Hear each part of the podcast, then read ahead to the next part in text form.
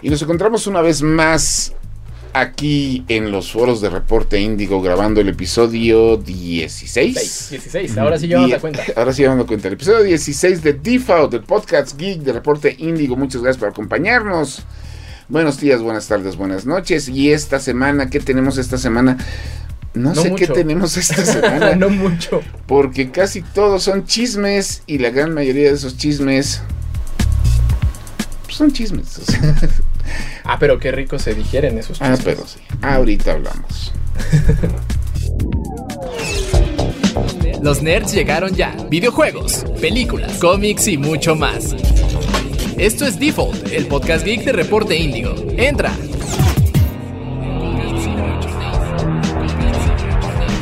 Y comenzamos esta semana geek con un aniversario interesante, porque a mí me interesa mucho que fue el aniversario de El Hombre Acero de Superman, que para muchos es, digo, no es el primer superhéroe exitoso, ya que hubo otros antes de él, creado por este Schuster and Siegel para Action Comics, que después se volvería DC Comics.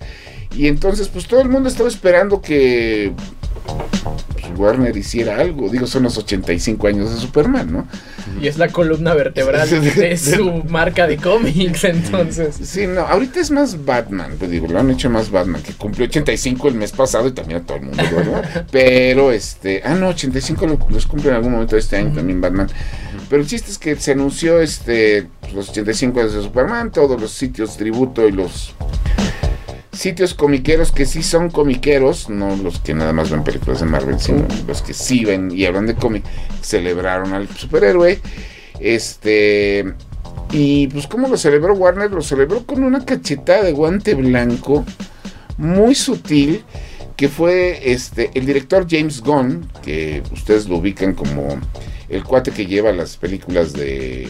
que hizo que Guardianes de la Galaxia pasaran de ser personajes que nadie conocía a, que se... memorables. A, que fueran personajes memorables en el mundo del cómic, lo hicieron, este, pues ya sacó que ya está escrito el guion de Superman, este, Legacy, que va a ser la película de Superman bajo su tutoría. Y que se supone es el arranque de su universo, como Dejémoslo como universo entre comillas, ¿no? es que mira, se, supone que no va a ser el arranque de su universo, sino va a ser un lo que se le llama el soft reboot, que van a como que reiniciar todos esos conceptos, pero no van a abandonar todo lo que ya traían. Por eso dejaron la película esta que viene de The Flash, pues que todavía sale este. Que por cierto, ya, ya empezamos con los chismes. La gente que, bueno, hace poquito hubo un screening en Estados Unidos, y dicen que de manera muy irónica, en la escena final de ese, este, de esa película. arrestan a Flash. Eh, entonces, pues, cualquier parecido con la realidad. Sí, no, cualquier parecido. Pero pues, no, pues es que ahorita hablamos de eso. El chiste está en que este Superman va a ser un nuevo actor. Y este, y sí, con, a partir de él, es que mira, Marvel tiene como que sus tres pilares este, en, el, en, cuanto a cómics se llama. ¿no? El primero, el más importante, es, ha sido y será por siempre el hombre araña. Sí. ¿no? El segundo es el Capitán América. Y el tercero, pues están este, los cuatro fantásticos el universo cinematográfico de Marvel pues apenas se está sosteniendo con uno, que era Capitán América cuando salieron los primeros Vengadores, porque no tenían los derechos de todos los demás.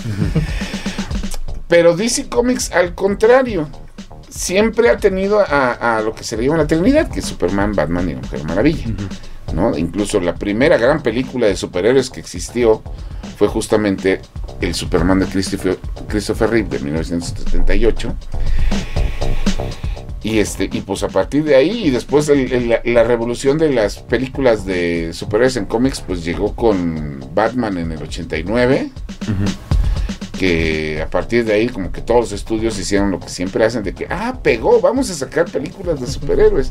Y estuvieron sacando las películas de superhéroes en esa época que muchos de ustedes que nos están viendo, estoy seguro que ni ubican porque en lugar de irse con los superhéroes que todo el mundo debe haberse ido, que eran Flash, la linterna verde, la mujer Marvel, se fueron con las cosas más oscuras que encontraron. Entonces hay peliculones que ya nadie le importan, que son este. Uno es el fantasma que camina, El otro era las, este, La cosa del pantano, ¿no? Sí, ¿no? O La Sombra con Eric Baldwin. De hecho, la única película de cómics trascendente de esa época que me gustó es una película de un cómic que nadie consideraría cómic ahorita, que es Dick Tracy, que la hizo Warren Betty y que tenía uno de esos repartos de miedo y una producción que se mantiene fija hasta, hasta el día de hoy de que la ves y dices, qué película. Pero bueno, el chiste está, cumplió 85 años Superman. James Gunn presentó el guion de, Superman Legacy que ya está en preproducción, entonces ya están haciendo trajes, ya están haciendo cosas y pues supongo que tarde o temprano van a empezar a buscar a los actores. Y en HBO Max también le dieron como que su pequeño homenaje simplemente lanzando contenido relacionado a Superman que, tienen ahí. Pues más bien haciendo su playlist, ¿no? Así como de, sí, eh, acuérdense de Superman, ahí les va. y metieron todo. De hecho, si ustedes gustan de personajes de Superman y en general de DC Comics, háganse un favor y busquen en HBO Max las películas animadas de DC, no las películas live action. sale Kevin Spacey. Por cierto, hay una película. Ah, sí, no, Superman regresa. Sí, sí, sí. Sino que de hecho Superman regresa tiene las mejores escenas de, en la historia de las películas de superhéroes, que es cuando Superman rescate el avión. Que se va cayendo. Es buena, sí, sí, sí. o sea, de hecho es el highlight de toda esa película. Es, de hecho, creo que es lo único bueno de esa película, pero. Pero yo no sé ustedes, pero yo siento que Superman siempre ha sido un reto traerlo a la pantalla grande porque con otros héroes siempre tienes que nerfear a Superman. No es rara vez cuando ves un Superman desatado. Es que el Superman siempre lo ven como el bueno, el bonito. Creo que es muy old fashioned. No, es que el, chiste, y como lo comenté yo en Twitter en algún momento, la bronca de Superman no son los quién le gana, quién es más fuerte. La, onda de Superman es que no es poderoso, sino que no es terrestre y aún así es más humano. Sí, ese es. O sea, Superman no es el, no es pilar porque es un el más fuerte, el más poderoso, sino porque es faro de guía y ejemplo a seguir. entonces, hacer que eso te funcione comercialmente le ha costado trabajo a mucha gente, o sea. Pero pues el chiste está en eso. Si ustedes viven aparte en la República Mexicana, este, la película de Superman del 78 cumple 45 años. Y en esos 45 años, la gente de conocida cadena de cines que no sé si tengo autorizado decirlo aquí o no. Tiene una C grande y es azul. Y es azul. Así, ah, vamos a decir, va a lanzar la película el próximo 27 de abril. así es. En, ahora sí que en pantalla 4K con sonido mejorado y todo lo demás. y lo cual, pues, si les gusta el cine clásico es una experiencia. Ahorita esa película es un poquito lenta. Y que... Pero tiene uno de los temas más icónicos ah, de... Ah, no, es que es, que John Williams. Sí, claro, pero eh, a ver ese tema, pues, ¿durante cuánto tiempo hasta si ibas a, algún parque de diversiones temático de, eso? a, la, fecha. todavía sigue siendo el tema, todavía lo sigue, ¿no sabes Todavía, eh, eh, Vete a Six Flags y es el tema que está es el tema central. Es que... es icónico ese tema. No, de hecho es que es una de las cosas que diferencia DC Comics de Marvel. DC Comics tiene, todos sus superhéroes tienen mínimo uno o dos temas musicales con los que los identificas. O sea, desde los temas musicales de la caricatura de los superamigos, que estaba inspirado en el tema de Superman.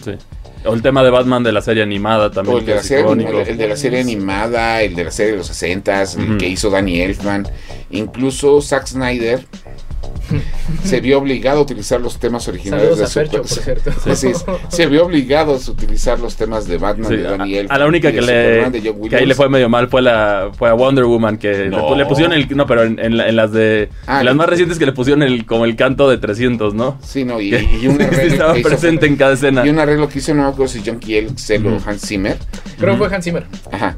Pero pues, y aún así, el tema de la Mujer Maravilla de la serie de los 60 también nadie lo supera.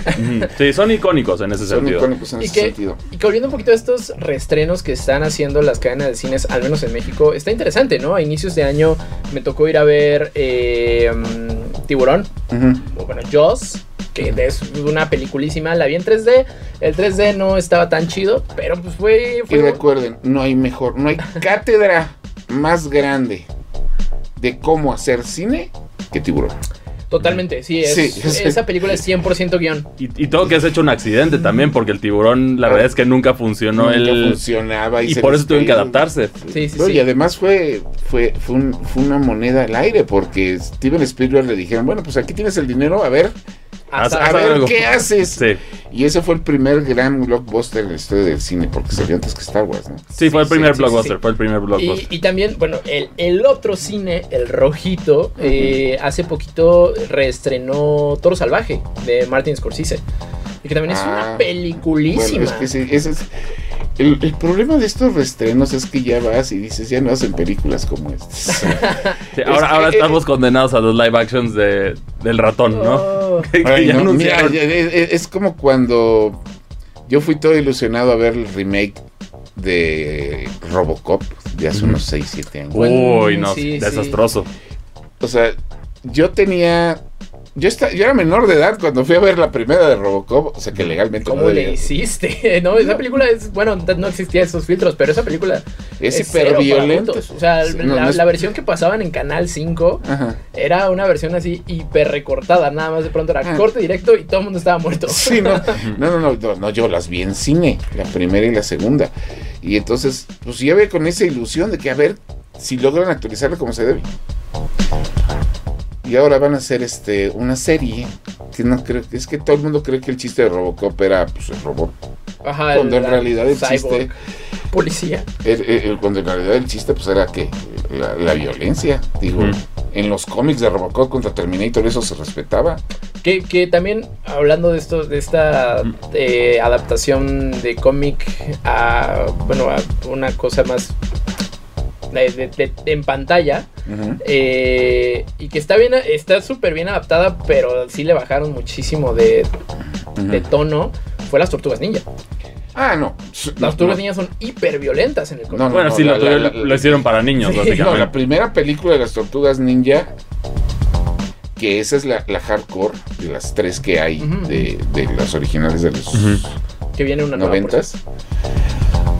No, está muy rebajada. Hasta la original, la primerita, está muy rebajada. O sea, digo, si uno tuvo la oportunidad de leer los cómics de Mirage. sí. Pero bueno, este, pues ahí está. Una cosa que les queremos recomendar aquí, este, díganos, de hecho, déjenos sus comentarios si les gustaría que también habláramos un poquito de música geek. En cualquier servicio de streaming, para que vean a lo que nos referíamos en cuanto a música, busquen un disco que se llama DC Comics 75, que salió cuando cumplieron DC Comics los 75 años. Son dos discos, dos volúmenes. En esos volúmenes vienen reunidos los temas musicales de todas las series de televisión y de todas las películas de DC que han existido desde pues, en los 75 años. Ahí vienen temas de series que yo no conocía, que Shazam tuvo su serie de televisión, El Hombre Halcón tuvo su serie de televisión.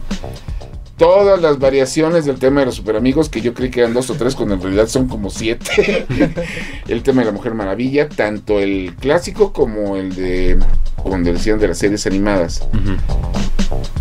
La serie este, La Mujer Maravilla en el 2008-2009 tuvo una película animada que era recontar el origen de la Mujer Maravilla. Ha habido dos, dos tipos de esas películas. La anterior, la del 2009, le crearon su propio tema musical. El tema musical viene en el disco. Y si pueden ver esa película en HBO Max, la película animada de la Mujer Maravilla, la primera, háganlo. Es la mejor adaptación que he visto de Wonder Woman a la fecha. ¿Cuál es su tema de superhéroes favorito? O sea, independientemente de Marvel, DC Comics, ¿cuál es su tema de superhéroes así yo creo que de legendario el que piensas, si el John Williams, el de Superman, es como de los principales, pero yo también me iría por, por Hans Zimmer con el trabajo que hizo en, en, Batman. O también el tema de, Spider-Man. Exacto. De, las de El de la, de la. No, el de la caricatura de los 60 de Spider-Man. Pero siento que también el de la película es legendario. O sea, en ese sentido, sí ponerlo es. Siento que son esas dos películas durante esos años que fueron como el parteaguas de ya ver un, un verdadero cine de calidad de héroes en ese sentido, ¿no? Que pues puedo decir lo que fue como el que lo popularizó con el resto de la, de la audiencia. Pues mira, yo de todas las películas que he visto de superhéroes, porque soy muy fan del género, y mira que he visto cosas maravillosas, entiéndase Christopher Nolan, con todo lo que hizo de Batman, a películas que, neto, hicieron esto. Hay una que se llama Meteor Man. Y de hecho, una de las peores películas del cine en la historia la, hizo James Gunn. Que no me acuerdo, este, se llama Comic Man o Superman o algo, o, algo así, que es una parodia de una parodia, que es de las peores películas de, superhéroes. Ajá, que hay. Ah, eso que no me acuerdo. pero no hay una sola a la fecha que supere la escena de entrada de Blade. Cuando entra con la música electrónica al rey de vampiros a barrer, Hacia rebanarlos a todos. a rebanarlos. No hay una sola escena. Es más, el universo cinematográfico de Marvel, si tiene un reto, es hacer una película que llegue a ese nivel de. de por así que, pues, de, de- de- de energía que tiene esa- la primera película de Blade. Uy, eh, no, no sé si, si en absoluto se compara con energía, pero creo que también una película que está súper bien lograda porque no solo es una película de superhéroes, sino es un western, y a mí me encantan los westerns, es Logan. Ah, pues sí, pero es que Logan es maravillosa. Logan tenía una ventaja muy grande. El cómic de donde venía Ah, es, es- es- es- es- es histórico, pero así a nivel cine, cine, cine, cine, algo que le llegue al, ahora sí que a, a la película de Blade o a lo que Brian Singer hizo con los Hombres X, por las primeras dos películas. La tercera, No hablamos de ella. No, sé. La- eh, de hecho, todas las películas de los Hombres X son las primeras dos y lo demás. Y aquí estoy incluyendo los días de Días del futuro pasado, Días del First futuro Class, Apocalipsis. First Class se medio defiende, pero todas las demás no vamos a hablar de ellas. Así que, ¿cuál es su película de superhéroes favorita? ¿Cuál es su superhéroe favorito? ¿Qué película? Digo, todavía esperan que, que todavía esperan que venga películas buenas de superhéroes. Yo creo que ya vimos el, el reemplazo de, de ese medio que van a ser las de videojuegos. Que ya Sí, lo dicho. Ahorita nos vamos a ir un corte y vamos a hablar justamente de ese tema, pero ya nada más para cerrar, les iba a comentar que yo esta semana tuve la oportunidad ya de ver, y ahora sí que sin hype, Shazam 2 y Quantumania del Hombre Hormiga. La del Hombre Hormiga sí se nota leguas de que pues es que hay que sacar algo. Pero mínimo está, voy a decir cotorra. Ni eso. Es No. que no, No. ni eso, no, o sea, he visto películas donde desperdician a Bill Murray y donde desperdician a esta Michelle Pfeiffer y esta es una de ellas. Pero así no, no, está, terrible, o sea, y está... Que eso y- también me extrañó que le hayan llegado el precio a Bill Murray cuando Bill Murray ya nada más actuaba para Anderson. O sea, él ya ni siquiera tenía agente, ya no tenía nada. Es que Nada más actuaba para cuando, re- cuando le dieron el billetazo para los cazafantasmas Afterlife, supongo. Dijo, Se acordó. de aquí soy, se de aquí soy. de aquí soy. Ujú. Sí, no, y de eso, y la de Shazam 2, bueno, Sí. Que, bueno, que- tan, tan buena está que llega eh, pasado mañana. No, no, ya está. ya está. Sí, ya, Ya está. en está. HBO. O sea, no estuvo ni tres semanas en cine y ya las habían sacado en HBO para ver si ahí conseguían dinero. Ujú. No, Spoiler, eh, sí, tampoco. sí, no, y, y el pobre Zachary, ¿se llama Zachary? Zachary? Levi. Sí, lo único que hizo fue, ahora sí, son de esos cuates de, deja de hablar, por favor, deja de promocionar la película. Pero bueno, qué lástima, porque el personaje de Shazam a mí se me hace muy bueno. Sí. Y última trivia, ¿cuál es el peor personaje en, la, en el en el mun- en el género del cine de superhéroes? ¿Cuál es el peor villano? Um, Mr. Freeze con sus pons de hielo Ay, bueno, no. hay un, terribles. hay un dude que eh, también villano de Batman que es de los condimentos. No, el peor villano es la mamá de Shazam. Porque el cuate estuvo toda su vida buscándola. Y cuando la encuentra, le dice la señora en su cara: Ahorita no, gracias. Bueno, Te sí, abandoné. Per- ay, perdón. Sí.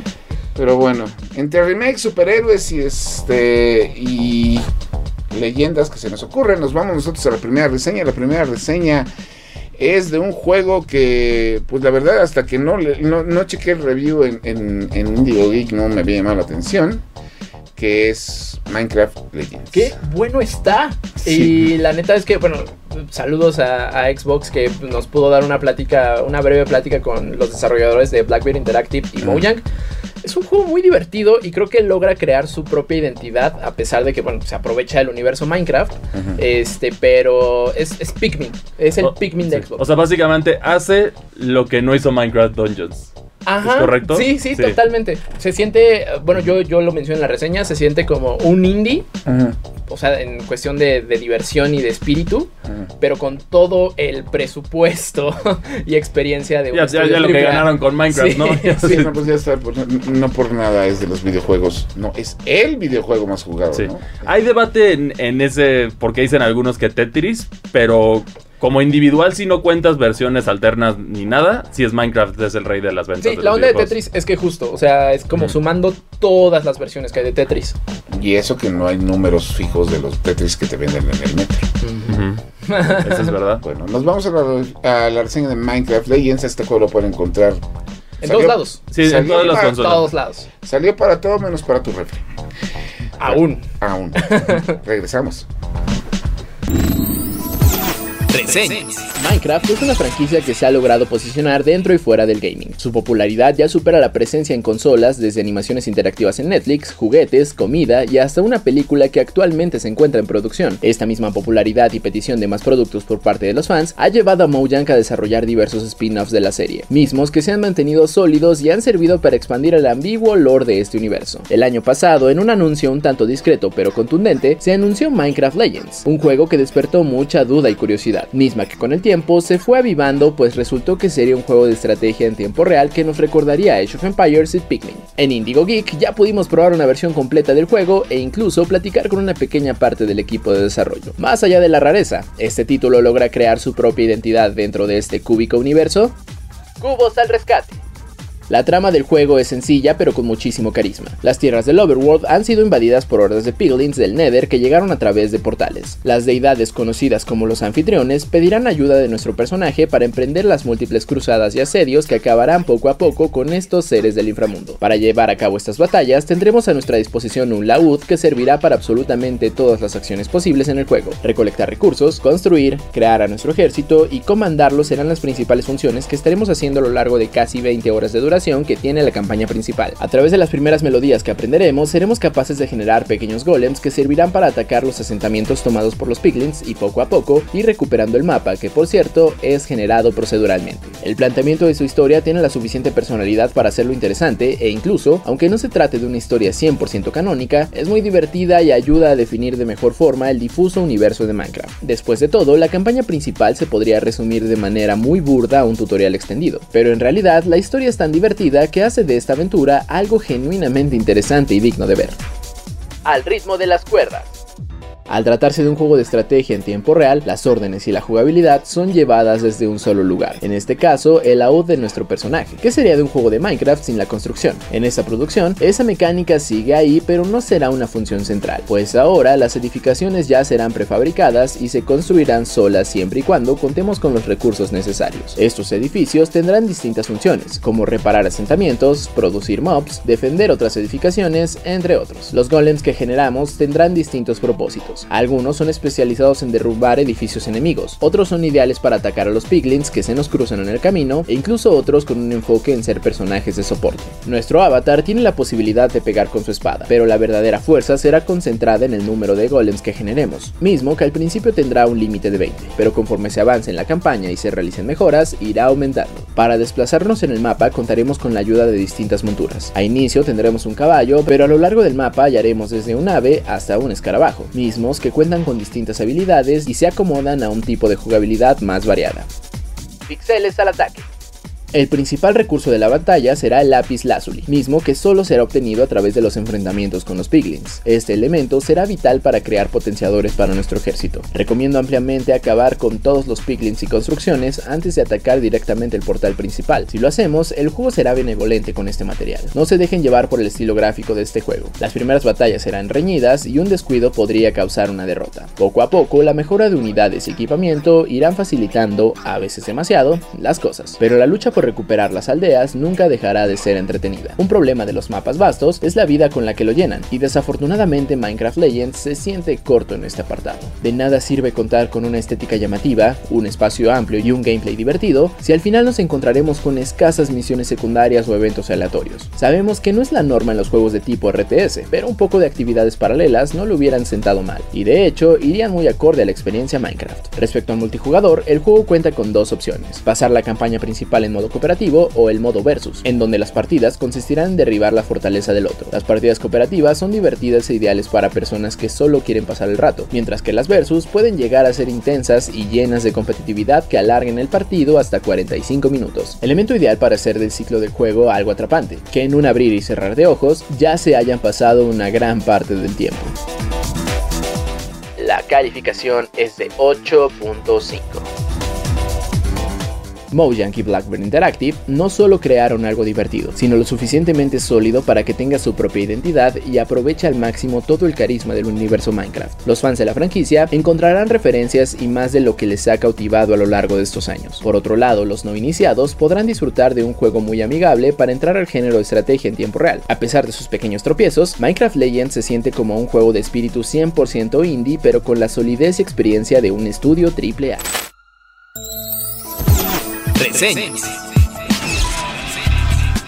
Y estamos de regreso aquí en Default, el podcast geek del Porte Índigo. Y bueno, pues nos pasamos hablando del cine de superhéroes al principio de este episodio, porque es ahora sí que pues la tendencia que ya está muriendo.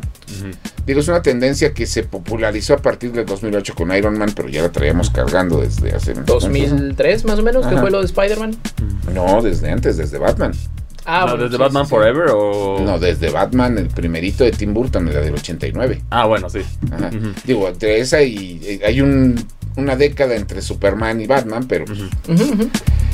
Ahí está. Pero ahorita, gracias a que Nintendo e Illumination decidieron meterse al negocio del cine pues ahorita al momento estás grabando este programa, la película de Super Mario Bros. ya pasó de los 700 millones de dólares en taquilla y no ha abierto en Japón. O sea que la película va a ser... Ah, llega a Japón el 28. Eso está rarísimo. O sea, es, el personaje ícono de Japón y va a ser el último lugar. Yo creo que el doblaje, la misma excusa que ponen ellos con Pokémon y los demás animes para el mundo, ¿no? Sí, no, va a ser... No, y aún así, de todas maneras, en el momento en el que salga... Sí, va. O sea, porque olvídate que ya han subido tantas cosas a internet que prácticamente ya la pudiste haber visto. De hecho, hubo un lugar, o sea, chisme otra vez. Hubo un lugar en Argentina, ah, eh, un, canal. Sí, un, canal, de televisión la, sacaron.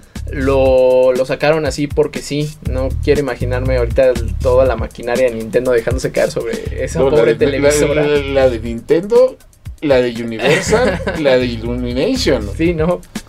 Sí, no, por, Argentina, dejen sus Fs por Argentina por esta situación, pero, pero bueno, pues, al menos la pudieron ver, ¿no? algún otro que afortunado pudo disfrutar de la película. Sí, pero pues Estuvo raro. Fue, un momento raro de Latinoamérica. Vi, esa transmisión, o sea, vi las notas y los videos. Y es literalmente, estaban transmitiendo un camarazo. ¿Sí? Para quienes no lo sepan, tú te metes con tu camarita. Bueno, ahorita es con el celular. Este, a la película la filmas. Y este, y pues eso es lo que subieron.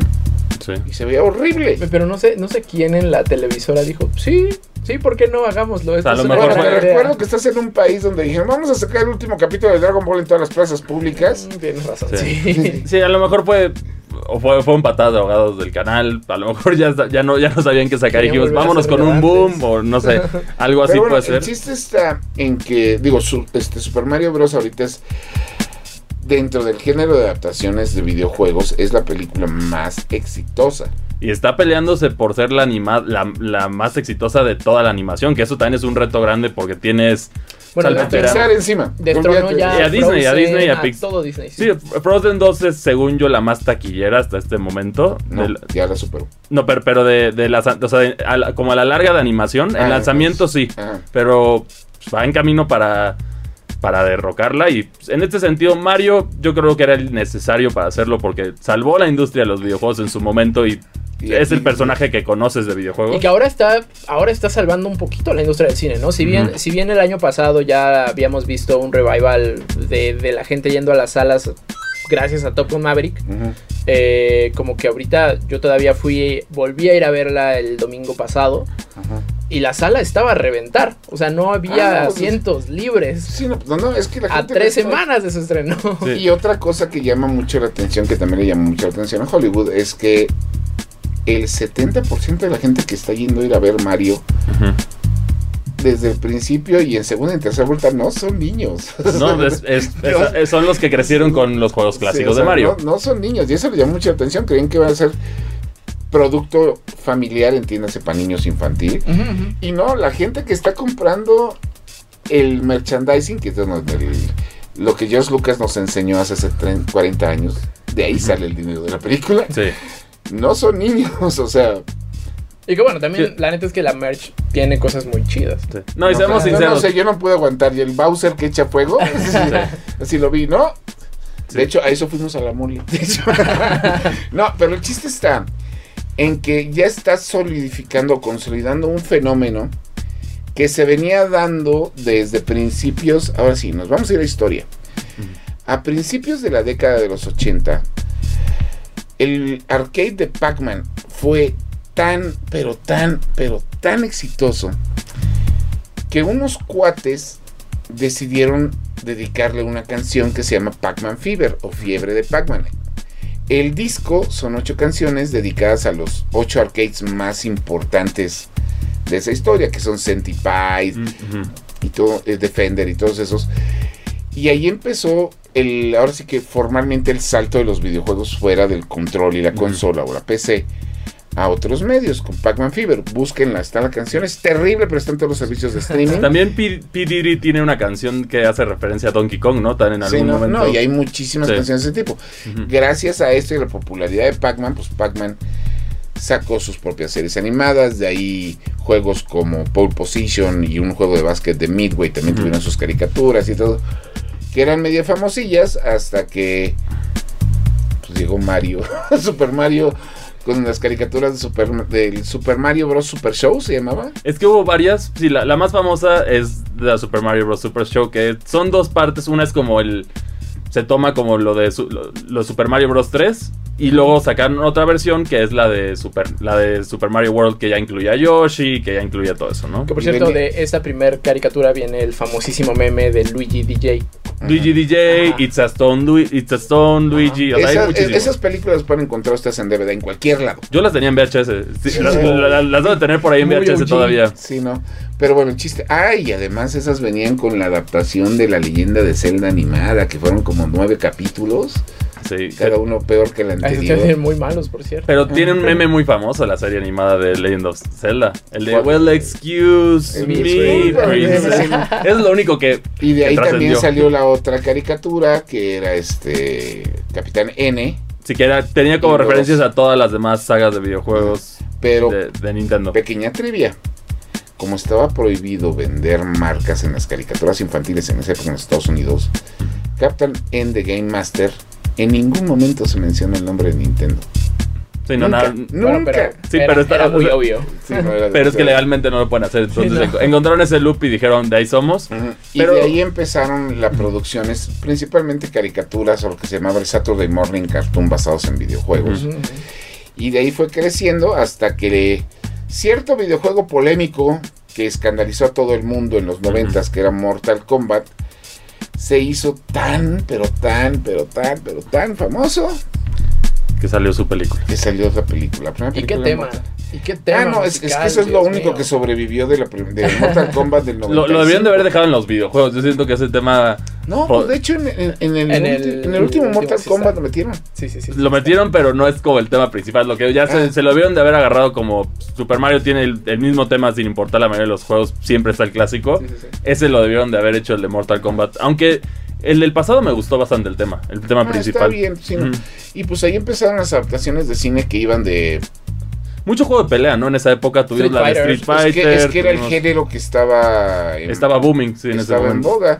Y después este... eh, ¿eh? Doom.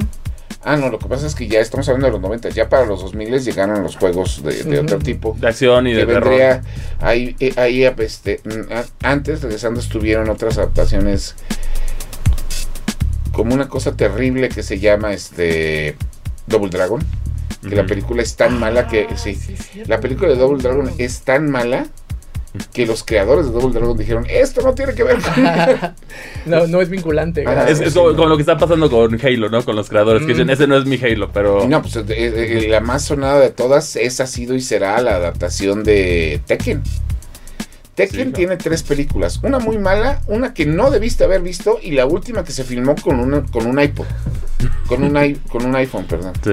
La primera es mala, la segunda peor, la tercera es terrible, pero la gente de, ahora sí, Jarada, cuando vio la película dijo, esto no, te- esto, esto- esto no tiene que ver yo con- con- con- conmigo, Nada no tienen... Ajá. Sí. O si ya quieren sufrir un rato más, en Netflix pueden ver la adaptación más occidental que oriental de, de, de King of Fighters. Ujú. ¿Hubo? ¿Eso existe? Y, el, y este Rugal es Ray Park, Uy. el que le hace de Darth Maul. Sí, sí, sí. Ajá. Y lo más gracioso de la película es que está filmada como la serie de televisión de Batman. Con puras escenas este, así de, de, de- de- este, inclinadas Sí, para sí. que parezca más grande el Sí, escenario sí. de lo que es. Oh. Este. Hubo película, no, de la que no recuerdo, bueno, Max no. Payne tuvo película. Alone in the Dark tuvo película. Alone- Sí, ¿verdad? Hugo Boll, el genio director alemán que adaptó no sé cuántas películas a cine, digo, de videojuegos a películas, tuvo una película en México que se estrenó este, en cine, que fue la adaptación de House of the Dead, que es donde siete chavitos, este, eh, que es precuela de los juegos, y que se lanzan los siete chavitos a un rave en una isla española a las costas de Seattle. No pregunto. Y esa película tiene una de las grandes, de los quotes más grandes en la historia del cine. Está la chava, el villano agarra atrás. tanto. Tú creaste esta fórmula, la que hace los hombres, para, para no morir nunca. ¿Por qué? Porque quiero vivir para siempre. Claro. Legendario. Sí.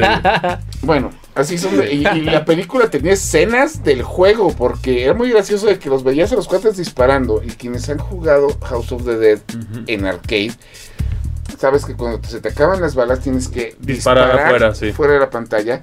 Y en la película pasa exactamente eso. Sale.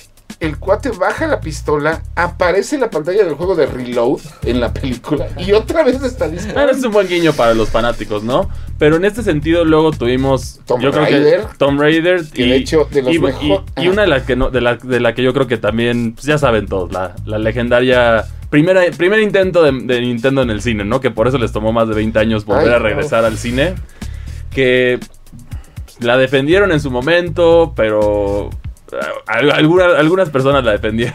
No, pero ¿quiénes? O sea, o sea, Pero, lo- lo- lo- ahorita tiene- le están defendiendo por la pura nostalgia, pero en realidad La no. escena, la escena memorable que creo que sí da un poco de risa es cuando justo lo- los van a arrestar. Ajá. Que dice, ¿cuál es tu nombre? Mario.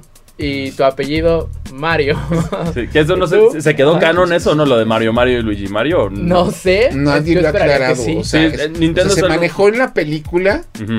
Pero nada más en la película, ni en los. Ahora sí que, ni en cómics, videojuegos, No. eh, otras historias. Nunca- sí, nunca, nunca ha salido en otro lado, pero nunca lo han tampoco Negado. Entonces ese es el problema de eso. Ese por eso es el único legado. es de, de- de la película de Super Mario Bros., la de 1993, yo solo tengo dos cosas. Uno, en el soundtrack tiene una canción de, Rox, de Roxette que me encanta, que se llama Almost Unreal.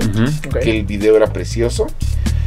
Noventera como balada pop, pues salió en el 93. Y la otra, la escena que más me acuerdo de esa película, porque yo la vi en el cine, es cuando va una bombita caminando y de pronto se detiene todo el tráfico. Así de esto va a volar. Pero nada más. Pero bueno, es que, ay, la película de Mario. Bueno, no, este, y así han estado creciendo Sí. han tenido grandes logros, que para mí uno de los grandes logros en la historia de las adaptaciones cinematográficas es no pudieron agarrar a una mejor actriz para interpretar a Lara Croft que Angelina Jolie, porque la Angelina Jolie de ese momento y la Lara Croft de esa época eran dos gotas de agua, o sea, Sí, eran- sí, sí, Sí. era, y aparte pues era la sex symbol del momento, ¿no? y la- Entonces- la- la- la- Las dos, las dos, Croft porque también. Lara Croft Sí, en, en Sí, el no, porque mundo la, geek. la, la, la- el reboot que hicieron de Tomb Raider hace como unos 6, 7 años está así de... "Eh", Ah, sí, ni siquiera lo vi. ¿No? Sí, no, ni siquiera lo vi. Tenía el mismo problema que el último reboot de Tomb Raider. Que era de, de, de, de- Tienes la escena donde Lara Croft está aterrada Ah, porque sí. mató a alguien. Corte A, puro headshot. Sí, ya. Pero ni siquiera este, disparando headshot. O sea. Sí, sí, o sea, ya es toda profesional Sí. como se debe. Ajá. Sí, no, y, y era una. Ay, no, bueno. no Pero que bueno, creo que Crystal Dynamics hizo muy buen trabajo con Tomb Raider hasta Shadow. Shadow es. mm, No, es Rise, el último, ¿no? Es No, Shadow Raider. of the Tomb Raider, Shadow donde, of the Tomb donde y están en el pueblo inca hablando maya, en templos, es- este, en Ese es templos malo, aztecas. ese es malo. Pero la primera, Sí. el, el, Ah, no, la primera primer- entrega de esa primer reboot trilogía de- de- es de- buenísima. sí, no. Sí, pero luego ya lamentablemente fue abandonado. Bueno, y- el chiste está en que, en que estuvimos creciendo ya con las adaptaciones. Hasta que llegó la que era la película, la adaptación de videojuegos más taquillera de, de la historia, que fue World of Warcraft. Sí, World of Warcraft hecha con amor a, a los gamers que... No, es que, mira, yo, disculpe, este. César, vas a censurar esto. World of Warcraft es una película de fans, para fans, Y los demás y que chingue sí. su madre el resto. Porque si no estabas clavado en Warcraft, no te iba a interesar. O no lo pues. ibas a entender, o sea, tan siquiera ahí no, no ibas a entender. Ese es yo creo que el primer boom, pero solamente fue para gamers, entonces por eso quizá sí tuvo buenas ventas porque World of Warcraft era un juego masivo, Lo sigue siendo. pero no, no alcanza a un público general que ya gradualmente las siguientes películas de videojuegos que entraría Rampage, entraría Sonic, entraría Detective Pikachu, ya tenían como que un Fíjate público más general. Detective Pikachu me llamó la atención de que no era este. O no pegó como yo creí que iba a pegar. Pues está interesante. Es de entre las más taquilleras de videojuegos, pero sí, no, sí, pero no, no, no, no entonces- pegó como debería, sí. O sea, yo, yo, yo esperaba que Detective Pikachu, para antes de terminar su run en cines, ya hubieran confirmado la secuela. Y la secuela la, se- la confirmaron ahorita porque se dieron cuenta que el mercado se va a venir Sí. fuerte. Y No, es que ni siquiera, a ver, ni siquiera ha salido el discreta. juego. Ah, sí. El- el- la secuela de Detective Pikachu todavía no ha salido, entonces yo creo que también por eso se ha demorado un poco. Y Luego, Rampage, Rampage, si bien nada más tiene el nombre de la... no, no, no. O sea, sí tiene los, los, los, fin- los eh, héroes y, bueno, los monstruos, ¿no? Sí tienen los monstruos. Es más, hay una escena, spoiler, al final de la película donde una rata monstruo mutante que ya fue el. se comen a los villanos. Ese es. Una trivia porque esa rata nada más salía en los juegos de Atari Lynx, no salía en los arcades. Pero pues era una película de The Rock y ya ves que este hombre está queriendo ser famoso e inolvidable en todo todo ¿no? lugar. Sí. Entonces, Y ya lo es. No entiendo por qué se, se está esforzando por algo que ya alcanzó. porque lo humillaron públicamente con Black Adam. Sí. Eh, Le, le dieron en su ego, Sí, entonces sí, ahora sí. lo vas a tratar de ver en Por, la por sopa. eso vamos a tener el remake de Moana. Sí. Y... Con los mismos actores. Y no nos vamos a ir sobre ese tema. El chiste Ya va está. a salir Fast and Furious 10. Ay, Dios. No, pero Fast and Furious 10 no sale. Acuérdate que se peleó con. con Ah, sí, cierto, sí, sí, sí. Toretto. Ven, les digo, estamos con puro chisme. El chiste está. ¿Qué es lo que viene? Bueno, tuvimos la serie de Halo que. No me importa lo que diga Paramount. A nadie le importó. Y a Y es- nadie, y a nadie, y solo, a tan solo- nadie le importó que después de, de- ¿Cuánto tiempo tiene que salir la serie? ¿Un año? Como año Ya y medio, vamos ¿no? para un año. Más o menos un año, ¿no? Creo Co- que sí. Como año y medio, creo, según yo. Ya ni me acuerdo. No one cares. Y yo fui al pre, yo fui a la premier del Sí. primer episodio. No, sí, no. O sea, y ahorita, justamente no fue hasta ahorita, con The Last of Us para Sony y Super Mario Bros. para Nintendo, que las adaptaciones de videojuegos como que ya pasaron de ser, ahí está, y ya tenemos un público, a le podemos llegar a alguien más. Y pues ahora todos los estudios, y eso ya lo comenté, pues ahora se van a ir por encima de que a ver qué podemos hacer que pegue como pegó Mario, cosa que no va a ocurrir. Porque no hay, Porque no hay nadie nombre. como Mario. En ese Sí, sentido, sea, sí, no hay si nadie, Sonic no lo hizo, nadie más puede. Nadie más puede. Y discúlpenme, fanáticos, discúlpenme, Chris. Aún si le das. ¿Cómo se llama el director de Dune? Ay, no fue este. ¿Del Villeneuve? No, de Dune. Ah, De es Dune. de Denis Villeneuve. Ajá. Ah, David. Aún si le das.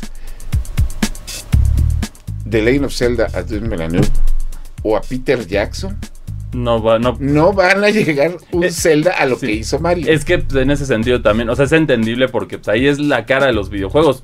Mucha gente relaciona los videojuegos. Pues, Mario es el primero. O sea, todo- hay personajes icónicos fuera de Mario, pero por más que digan otros, no, este personaje es mejor, este personaje es más divertido.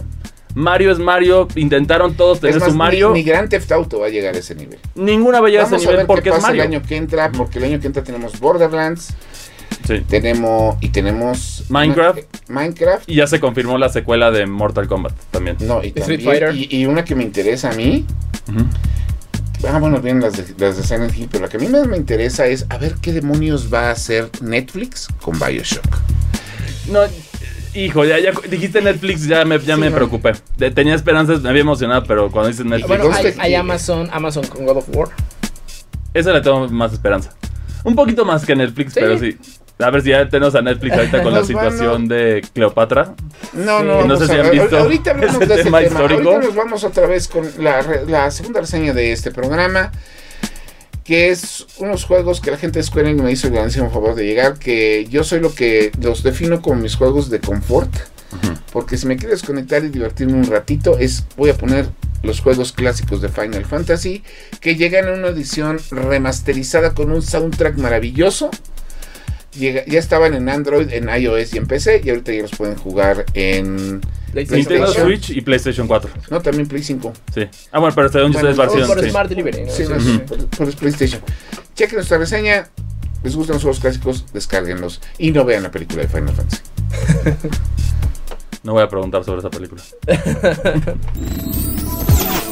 Reseñas. En la industria de los videojuegos cada género tiene su propia historia y cada historia tiene sus protagonistas. En el caso de los RPGs tradicionales, ese protagonista es la serie Final Fantasy de Square Enix, la cual comenzó con una aventura sencilla que sirvió como la base para crear una de las franquicias más exitosas e influyentes dentro y fuera del mundo de los videojuegos. En este sentido, Final Fantasy Pixel Remaster nos ofrece una nueva versión de los primeros 6 juegos de la serie, que bien podríamos considerar como las versiones definitivas. ¿Lo serán? Regreso al origen. Los seis juegos que conforman Final Fantasy Pixel Remaster se editaron originalmente para la PC y dispositivos móviles en el 2021, siendo una revisión final de cada título en el que los artistas originales recrearon cada personaje, criatura, escenarios y mapas para ofrecernos una visión fresca de cada aventura. Aprovechando la alta definición de las pantallas actuales, cada juego se mostró con más detalles en todos sus aspectos sin perder ese encanto que tenían sus gráficos de pixeles y las animaciones originales. Quienes tuvimos la oportunidad de jugar las versiones originales de estos juegos y casi cualquier otra que le siguió, encontraremos que los títulos en general han recibido varias mejoras en su gameplay, desde los detalles más básicos como la capacidad de salvar en cualquier lado y algunas modificaciones al manejo del turno en las peleas, hasta detalles más interesantes como la admiración de puntos de magia, la dinámica de los ataques especiales que realizan algunos personajes en Final Fantasy VI e incluso la revisión de la traducción de cada título para hacerlo más fiel a la original. De igual forma, algunas escenas importantes como la ópera de Final Fantasy VI o la muerte de alguien en Final Fantasy IV fueron modificadas para darles un poco más de relevancia, lo cual se agradece bastante. Finalmente, las versiones para consola de esta colección modifican la tipografía usada para que se puedan seleccionar la que parezca más legible y finalmente se encuentra con más opciones para evitar las peleas al azar, obtener más experiencias de los enfrentamientos, un bestiario, galerías de arte y el obligatorio reproductor de música. Sobre ese último, si hay algo que destaca de Final Fantasy Pixel Remaster para nosotros, es la banda sonora, compuesta originalmente por Nobuo Uematsu. La música de cada uno de estos juegos fue grabada nuevamente con una orquesta y tenemos la opción de escuchar tanto la versión original del soundtrack o esta nueva edición que es simple y sencillamente hermosa. Parte por parte.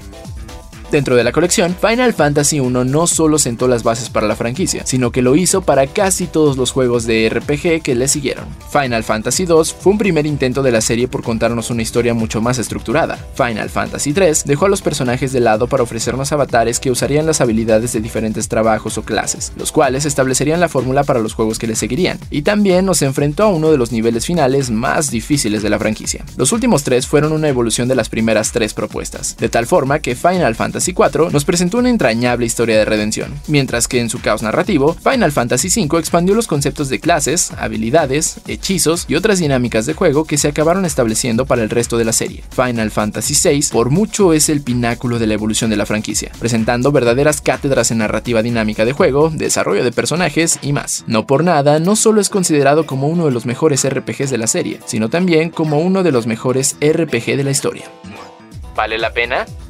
Durante los 35 años de historia de Final Fantasy, Square Enix ha editado y reeditado los primeros juegos de la franquicia en más de una ocasión, y para muy diversas consolas, tanto en Occidente como en Oriente. Muchas de estas ediciones han llegado con contenidos adicionales en forma de nuevas clases o trabajos, calabozos secretos, armas poderosas, nuevos enemigos e incluso con secuelas directas a su historia, como es el caso de Final Fantasy IV o en remakes que renuevan completamente el título, como pasó con Final Fantasy III. Para Final Fantasy Pixel Remaster, todo este contenido se ha quedado atrás, pues los títulos nos ofrecen ofrecen una versión precisa y preciosa de los juegos originales. La experiencia no es pobre por este detalle, sino al contrario, pues nos deja vivir con los juegos como fueron creados, pero con las modificaciones exactas para que sean disfrutados no solo por los fanáticos, sino también por las nuevas generaciones. Esta colección ya está disponible para adquirirse por título o como colección completa de manera digital en todas las tiendas digitales de Nintendo, Sony, Steam, iOS y Android. La calificación es de 8.5. ¿Final Fantasy Pixel Remaster es la colección definitiva de la serie? No necesariamente, pero eso no impide disfrutar una selección de juegos que, por mucho, son una cátedra acerca de cómo nació y se fue solidificando el género de los RPGs a través de sus dinámicas de juego, historias memorables y personajes entrañables. Eso sí, la banda sonora de cada título, tanto en su versión original como en la remasterizada, siguen siendo un deleite que a la fecha nadie ha podido superar. Reseñas. Bueno, pues en este programa hablamos de cine de superhéroes. se avecina el cine, gran cine de videojuegos, me atrevería a decir. Y eso que nos faltó mencionar un buen de películas. Sí, ¿no? ¿Ustedes creen que Disney le entre, encuentre con alguna franquicia, una alianza para entrarle a este mercado? Si hicieran una animación de. Que no, sea, que no sea Kingdom Hearts. No, que no, sea Kingdom Hearts. Kingdom Hearts. no, pero si hicieran una, una animación de Epic Mickey, estaría bien. Pero, pero es un juego muy de nicho. Eh, el problema de Epic Mickey es que es la cosa más de nicho que ha hecho Disney. Pero está bien bueno. No, no, no, yo no estoy diciendo que sea malo. para mí es una maravilla. No, pero ¿sabes que está más genial? El arte conceptual que cuando les dieron como las riendas libres de tengan creatividad, que eso obviamente pasó por el filtro de, de, Disney antes de que saliera Epic Mickey. Ese, ese arte sí se veía muy macabro. Muy macabro. pero hubiera estado genial. Pero Epic Mickey sería maravilloso. Pero no, fíjate que ahorita tiene, tiene una cosa que también provocó las películas de Mario y que también guardando sus distancias, también tiene algo que ver ahí Memito del Toro, que es, ya se dieron cuenta a nivel industria que Disney no, no debe ni puede ser el estándar. Ya, ya les había pegado de alguna manera DreamWorks, ya les había pegado de alguna manera este Sony con, Sony, con Spider-Verse. Con Spider-Verse. Pero ya, digo, Pixar tiene mucho tiempo que no hace algo que influya. Disney tiene aún más. O sea, lo último que hizo decente Pixar, a mi parecer, fue Inside Out. No, yo digo, yo pondría Onward y Soul estuvieron bien. Ah, Onward, sí es cierto. pero Soul. Ah, Soul la Soul es, tiene la bronca, es que es una película tan, tan madura. Que mucha gente que le iba a ver con la idea de que era una película de, emotiva de Pixar se encontró con un desmadre filosófico que... Fíjate que el problema... Pero ya después de eso sí, ya Pixar ahorita ha estado... No, pero grande, grande, grande que digas, influyente, grande. Inside Out. Porque ni Turning Red... o bueno, no, Toy, este, Toy, Story 4, ¿no? Por ser Toy Story, pero por ser Toy Story, ¿no? Traducción, no, no, lo más influyente de Toy Story 4 es que no debería haber un quinto. Y que, bueno, Forky vendió juguetes no, pero es, es, Disney. Todo está hecho para que lo vendas y lo vendas. o sea, solo Disney te puede vender un cucharón de plástico. Sí, sí, sí. De nuevo. Y, que es basura y que el cucharón lo admite. Soul, Soul, fíjate que a mí no se me hizo la gran cosa que todo el mundo decía. Ni siquiera se me hizo en, este nivel filosófico. Porque yo no creo que Soul trate de alguien que persigue sus sueños. Yo más bien creo que trata de alguien que no sabe administrar su tiempo. Que no sabe administrar, sí, su vida. Sí. esa es la idea. Pero, o sea en comparativa con todas las demás películas de Pixar, pues sí, es un rollo filosófico que no tenía. Más. Pero bueno, ya hablamos de eso. Ahora hay que hablar de. Pues de las últimas adaptaciones que son de las que nadie quiere hablar. Sí. Que, son las adaptaciones de anime y. Uy.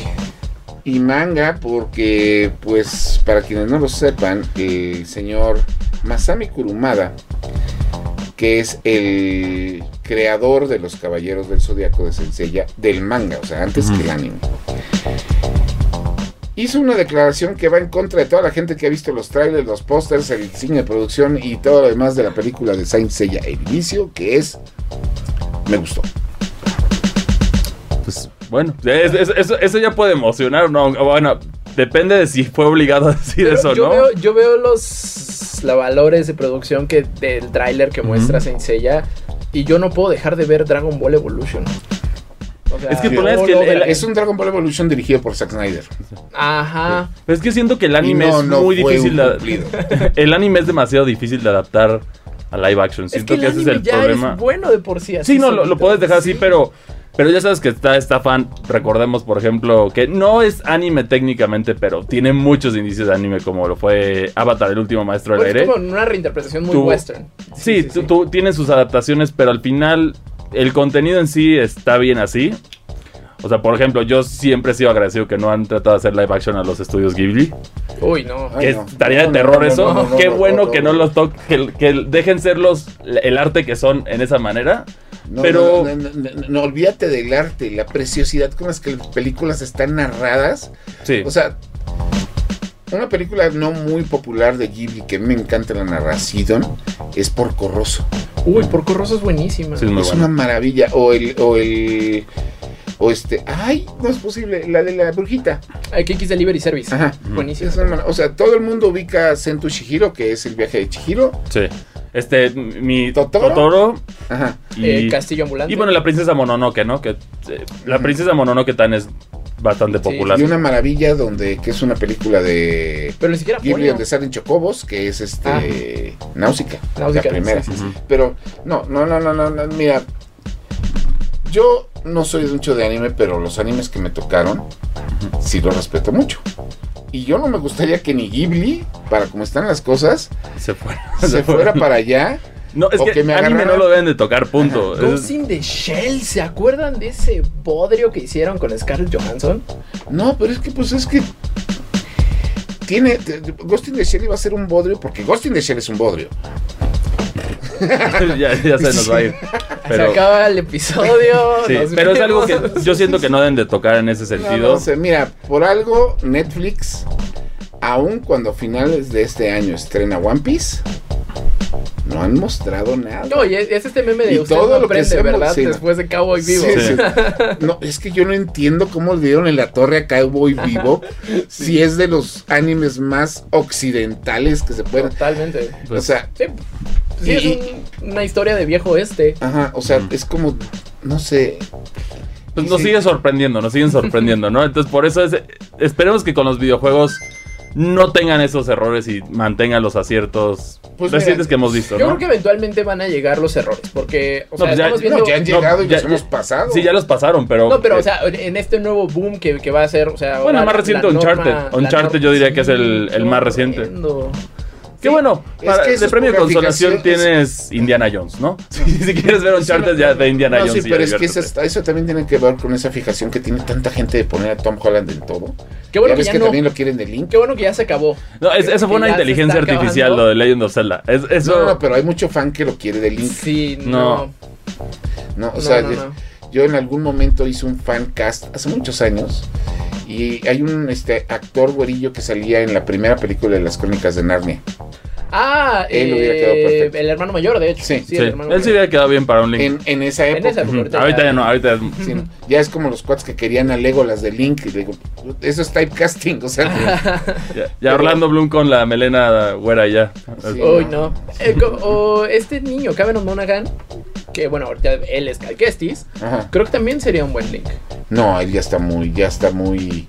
El, el- el Link es, es pospuberto, o sea, estamos hablando de Bueno, depende del Ah, link, sí. depende del Sí, link. y, y- y- y no, de todas maneras, este Cal Conagan ya está, ya, ya- ya está Grande. grande, Grande. ya Sí, está pegándole a los 40, ¿no? O sea, digo, Sí, Cal es. Kestis se ve joven, pero pues porque sí son las Ah, gráficas. sí, Ujú. sí. Pero no, este. Pues ya con eso, nosotros, ¿ustedes qué videojuego quieren que no sea de Nintendo? Porque ya no sabemos todas las que quieren ver de Nintendo. Pero que no sea de Nintendo les gustaría ver en cine. ¿O qué película de videojuego recuerdan haber visto y que no hayamos mencionado? Sí, nosotros tenemos muchísimas que Hay se quedaron buen, en el archivo. Digo, empezando justamente y regresando a la que me preguntaste en el bloque pasado, incluyendo Alone in the Dark. ¿Cuál les gustaría ver a ustedes? ¿Cuál les gustaría ver a ustedes o cuál han visto y dijeron quiero mi vida de regreso? La mayoría de videojuegos, lamentablemente, pero sí. ¿Tú cuál te gustaría ver? A mí que no sea de Nintendo, ahí ya, ya es contado. A mí me hubiera gustado ver lo- la idea que iba a ser District 9 con Halo. Porque sabes que, o sea, una película de Halo, pero hecha en ese momento con esas ideas como se supone que va a ser Distrito 9. Me gustaría ver una película de Halo, pero que sí fuera leal al material, ¿no? Ah, No necesariamente, yo diría que de Halo Reach, para no meternos en el jefe de maestro y cortar en ese rollo, te puedes hacer una historia de Halo Reach.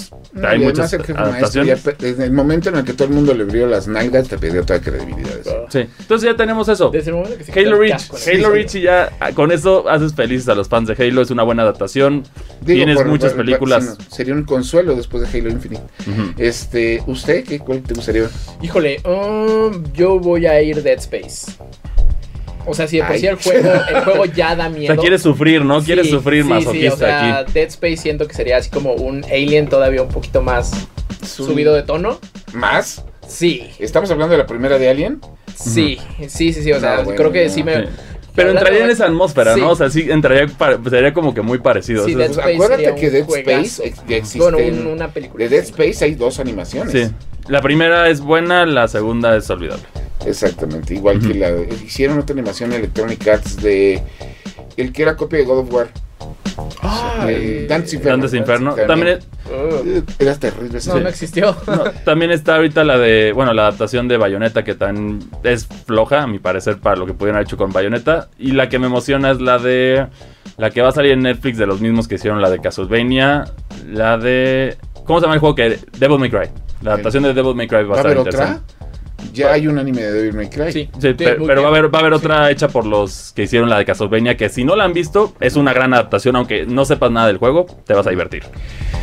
Yo les voy a decir que este. ¿Cómo se llama el. el- este Gollum? Andy Serkis. Andy Serkis desarrolló, estuvo en la dirección y en la producción de un videojuego que se me está yendo el nombre ahorita, que se llama Enslaved Journey to the West. Este, Ah, que es una readaptación, ahora sí que Del, del clásico cuento. futurista del clásico cuento del que está basado Dragon Ball. Y entonces toda la iconografía de Dragon Ball tú la puedes ver en este juego, que es una maravilla.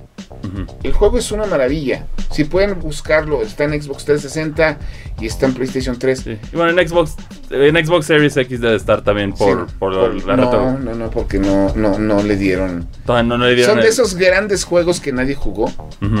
Está ese, es de Bandai Namco, búsquenlo, es una maravilla. Y Andy Serkis hizo la captura de movimiento, la producción y el, y el final el de esos finales de ¿Qué? ¿Qué? Muy bueno, eso.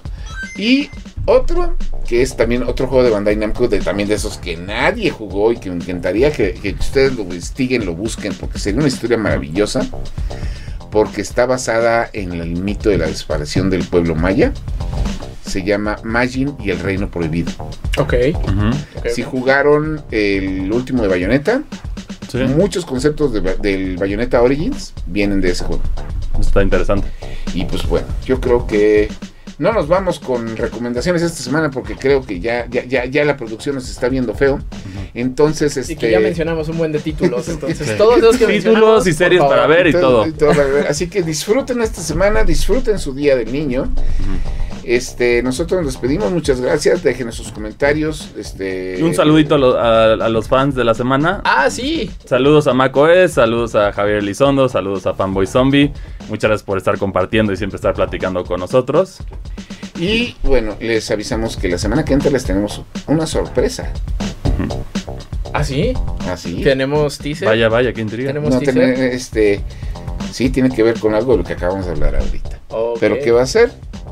Chequen las redes de Reporte Índigo e Índigo Geek para estar enterados. No, sin antes mencionar que el día de mañana, si están escuchando este podcast en sábado, Reporte Índigo cumple 11 años. Entonces, pues también eh, todas las redes sociales de Reporte Índigo se está llevando a cabo una, pues, una campaña en donde nos van a estar viendo, eh, pues, hablando de qué significa este medio para nosotros. Eh, muchísimas gracias y muchísimas felicidades. Sí, muchas felicidades, Reporte Índigo. Muchas felicidades y pues, ahora sí nos vamos. Ahora sí, Nos vemos. bye. Acabas de escuchar Difo, el podcast geek de Reporte Índigo. Nos escuchamos la próxima semana, pero el chismecito friki no para en todas las redes sociales de Índigo Geek MX. Hasta la próxima. Este podcast de Reporte Índigo es producido por César Carrera, con locución de José Saucedo, Cristian Maxice y Marcos Neri. Default, el podcast geek de Reporte Índigo.